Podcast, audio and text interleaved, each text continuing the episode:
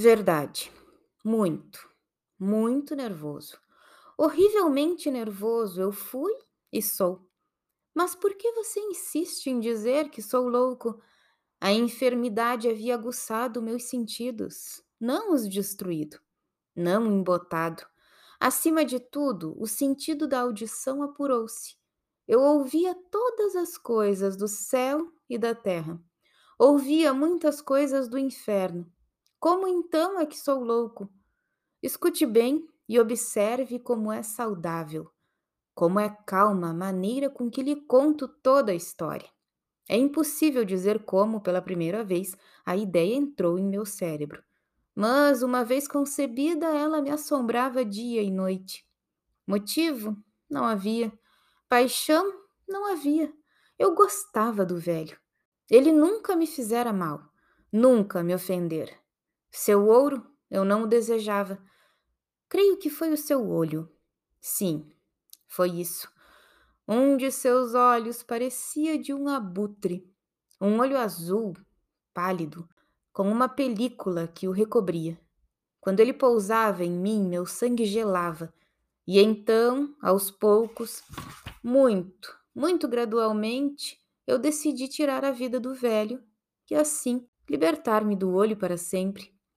Ora, é esse o problema? Você imagina que estou louco. Os loucos não sabem mas você devia ter visto a mim. Devia ter visto com que sensatez eu agia, com que cautela, com que previdência, com que dissimulação eu me punha a trabalhar. Nunca fui mais gentil para com o velho do que durante toda a semana antes de matá-lo. E todas as noites, perto da meia-noite, eu girava o trinco de sua porta e a abria. Oh, com tanta suavidade, e então, depois de produzir uma abertura suficiente para minha cabeça, eu inseria uma lamparina escura, toda fechada, fechada de modo que luz alguma irradiasse, e então enfiava a cabeça. Oh, você teria dado risada ao ver com que astúcia eu a enfiava lá dentro. Eu a movia devagar, muito, muito devagar, de modo a não perturbar o sono do velho, Levava uma hora para colocar minha cabeça inteira dentro da abertura, até onde eu pudesse vê-lo deitado na cama. Será que um louco teria sido tão prudente assim? E depois, quando minha cabeça estava bem dentro do quarto, eu abria a lamparina com cautela. Oh, com tanta cautela, com cautela, porque as dobradiças rangiam. Eu a abria de tal modo que um único facho estreito de luz caía sobre o olho de abutre. E isso eu fiz por sete longas noites.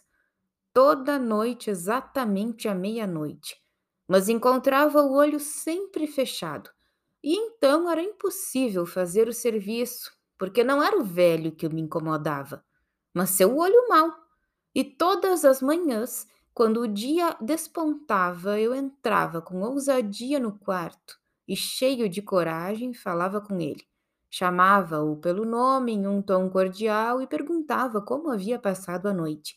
Portanto, como você vê, ele teria de ser um velho muito sagaz. Na verdade, para suspeitar que todas as noites, exatamente às doze horas, eu o espiava enquanto dormia. Na oitava noite, fui mais cauteloso que de costume ao abrir a porta. O ponteiro dos minutos de um relógio se move com mais rapidez do que a minha mão se movia. Jamais antes daquela noite eu havia sentido a extensão dos meus próprios poderes, de minha sagacidade. Mal podia conter minha sensação de triunfo, pensar que lá estava eu, abrindo a porta, pouco a pouco, e que ele nem sequer sonhava com meus feitos ou pensamentos secretos. Aquela ideia me fez rir. E talvez ele me tenha escutado, pois mexeu-se na cama subitamente, como em sobressalto. Nesse instante, você pode pensar que eu recuei, mas não. O quarto estava negro como breu, com a escuridão espessa, porque as venezianas estavam bem trancadas por medo de ladrões. E por isso eu sabia que ele não podia ver a porta se abrir, e continuei empurrando-a com firmeza. Eu estava com a cabeça lá dentro e ia abrir a lamparina, quando meu polegar escorregou sobre o fecho de lata e o homem sentou de um salto na cama, gritando: Quem está aí? Fiquei bem quieto e nada disse. Durante uma hora inteira não mexi um músculo e nesse interim não o ouvi deitar-se outra vez. Ele ainda estava sentado na cama, escutando, assim como eu tenho feito, noite após noite, escutando os carrunchos agorentos, relógios da morte, dentro da parede. Então ouvi um gemido leve e soube que era o gemido do terror mortal. Não era um gemido de dor ou amargura. Oh, não. Era o som baixo e abafado que vem do fundo da alma quando está sobrecarregada de medo. Eu conhecia bem aquele som. Em muitas noites, exatamente à meia-noite, quando o mundo todo dormia, ele brotava de meu próprio peito, intensificando-se com seu eco medonho, os terrores que me perturbavam. Digo que o conhecia bem. Eu conhecia o que o velho sentia e tinha pena dele, embora risse no fundo do coração. Eu sabia que ele estava desperto desde o primeiro som tênue quando se revirava na cama. Seus temores haviam desde então crescido dentro dele. Ele havia tentado imaginar que eram sem razão, mas não conseguira. Havia dito a si mesmo: Não é nada a não ser o vento na chaminé. É apenas um camundongo andando no chão. Ou é meramente um grilo que cantou uma só vez. Sim, ele vinha tentando consolar-se com essas suposições, mas tudo fora em vão. Tudo em vão, porque a morte, ao aproximar-se, havia espreitado com sua sombra escura diante dele e envolvido a vítima e era a influência fúnebre da sombra desperdiçada que o levava a sentir. Embora ele nem visse nem ouvisse, a sentir a presença de minha cabeça dentro do quarto. Depois de eu ter esperado muito tempo, com muita paciência, sem escutá-lo deitar, resolvi abrir uma pequena fresta. Muito, muito pequena na lamparina. Então eu a abri. Você não pode imaginar quão furtivamente, furtivamente, até que afinal um único raio turvo, como o fio da aranha, lançou-se da fresta e caiu em cheio sobre o olho de abutre. Ele estava aberto, bem, bem aberto, e fiquei furioso quando fitei. Eu o via com perfeita nitidez todo de um azul baço, recoberto por um horrendo véu que me arrepiava até a medula dos ossos. Mas eu não conseguia ver mais nada do rosto ou do corpo do velho, porque havia dirigido o raio, como por instinto, precisamente para o ponto maldito.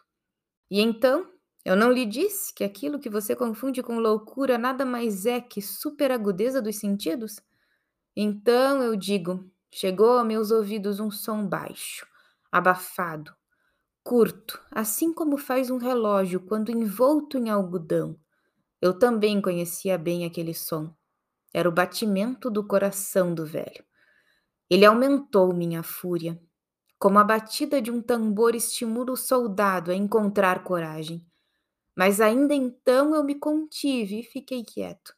Mal respirava, segurava a lamparina imóvel, Tentei com a maior firmeza possível manter o facho sobre o olho. Nesse interim, a batida diabólica do coração aumentou. Tornava-se mais e mais rápida, e mais e mais alta a cada instante. O terror do velho deve ter sido extremo. Você está me entendendo bem? Eu lhe disse que sou nervoso. Assim eu sou. E naquele momento, na hora morta da noite, em meio ao silêncio terrível daquela casa velha, um ruído tão estranho como aquele me excitava com um terror incontrolável. Porém, por mais alguns minutos eu me refreei e fiquei quieto. Mas o batimento ficava mais alto, mais alto. Pensei que o coração fosse rebentar, e então uma nova ansiedade me dominou. O som podia ser ouvido por um vizinho. A hora do velho havia chegado. Com um berro, Abri completamente a lamparina e pulei para dentro do quarto. Ele gritou uma vez, uma só vez. Num instante, arrastei-o até o chão e empurrei a pesada cama para cima dele.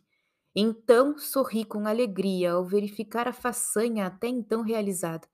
mas por muitos minutos o coração continuou batendo com um som amortecido. Aquilo, porém, não me inquietou. Ele não seria ouvido através da parede. Afinal, cessou. O velho estava morto. Removi a cama e examinei o cadáver. Sim, ele estava morto como pedra, como pedra. Coloquei minha mão sobre seu coração e o mantive ali por vários minutos. Não havia pulsação. Ele estava morto como pedra. Seu olho não me perturbaria mais. Se você ainda me considera louco, não vai mais considerar quando eu descrever as sábias precauções que tomei para ocultar o corpo. A noite avançava e eu trabalhava rápido, mas em silêncio. Antes de mais nada, desmembrei o corpo. Cortei a cabeça e os braços e as pernas. Então retirei três tábuas do piso do quarto e coloquei tudo entre os vãos. Depois recoloquei as tábuas com tanto engenho, tanta astúcia, que nenhum olho humano, nem mesmo o dele, conseguiria detectar algo de errado. Nada ficou por lavar, nenhuma mancha de tipo algum, nenhuma mancha de sangue de modo algum. Eu havia sido cauteloso demais para isso, uma tina e havia recolhido tudo. Quando pus fim a esse trabalho, eram quatro horas, ainda escuro como a meia-noite. Quando o sino tocou, houve uma batida na porta da rua. Desci para abri-la com um coração leve, pois o que teria agora a temer? Entraram três homens que se apresentaram com perfeita cortesia como agentes de polícia. Um grito fora escutado por um vizinho durante a noite. Suspeitas de um delito haviam sido levantadas. Informações haviam chegado ao distrito policial e eles, os agentes, haviam sido designados para fazer uma busca na casa. Eu sorri, pois o que tinha a temer? Dei as boas-vindas aos cavalheiros. O grito, disse, havia sido o meu próprio enquanto sonhava. O velho, mencionei, estava ausente, em viagem ao interior. Levei meus visitantes por toda a casa, convidei-os a inspecionar, a inspecionar bem. Conduzi-os finalmente ao quarto dele. Mostrei-lhe seus tesouros seguros, intocados. No entusiasmo da minha confiança, trouxe algumas cadeiras até o quarto e sugeri que aí repousassem de seu cansaço, enquanto eu próprio, na audácia impetuosa de meu triunfo perfeito, colocava minha própria cadeira no lugar exato sob o qual repousava o cadáver da vítima. Os policiais estavam satisfeitos minha atitude os havia convencido. Eu estava excepcionalmente à vontade. Eles permaneciam sentados e, enquanto eu respondia alegremente, conversavam sobre coisas coloquiais. Mas pouco depois disso, senti que estava ficando pálido e desejei que fossem embora. Minha cabeça doía e eu imaginava ter um tinido nos ouvidos mas eles continuavam sentados e continuavam conversando. Ele continuava e ficava mais nítido. Eu conversava com mais desenvoltura para ficar livre da sensação, mas ele continuava e adquiria definição. Até que, afinal, descobri que o ruído não estava dentro de meus ouvidos. Sem dúvida, eu agora estava muito pálido mas conversava com fluência e com uma voz exaltada. Porém, o som aumentava, e o que eu podia fazer era um som baixo, abafado, curto, assim como faz um relógio quando envolto em algodão. Prendi o fôlego, mas os policiais não ouviram. Eu falava com mais rapidez, com mais veemência, mas o ruído aumentava continuamente. Levantei-me e discuti trivialidades em um tom elevado e com gesticulação violenta, mas o ruído aumentava continuamente. Por que eles não queriam ir embora? Caminhei pelo soalho de um lado para o outro com passos largos, como se estivesse excitado até a fúria pela observação dos homens. Mas o ruído aumentava continuamente. Oh, Deus! O que eu podia fazer? Espumei, rugi, praguejei. Inclinei a cadeira em que me havia sentado e arrastei-a sobre as tábuas, mas o ruído cobria tudo e aumentava continuamente. Ele ficou mais alto, mais alto, mais alto, e os homens ainda conversavam com tranquilidade e sorriam. Seria possível que não ouvissem? Deus Todo-Poderoso! Não, não. Eles ouviam. Eles suspeitavam. Eles sabiam. Estavam zombando do meu horror. Isso eu pensei, e isso ainda penso. Mas qualquer coisa era melhor do que essa agonia. Qualquer coisa era mais tolerável do que essa chacota. Eu não conseguia mais aguentar aqueles sorrisos hipócritas. Sentia que tinha de gritar ou morreria. E então, outra vez, escutem! Mais alto, mais alto, mais alto! Patifes! berrei. Parem de fingir! Admito a façanha. Arranquem as tábuas. Aqui, aqui. É o batimento do seu medonho coração.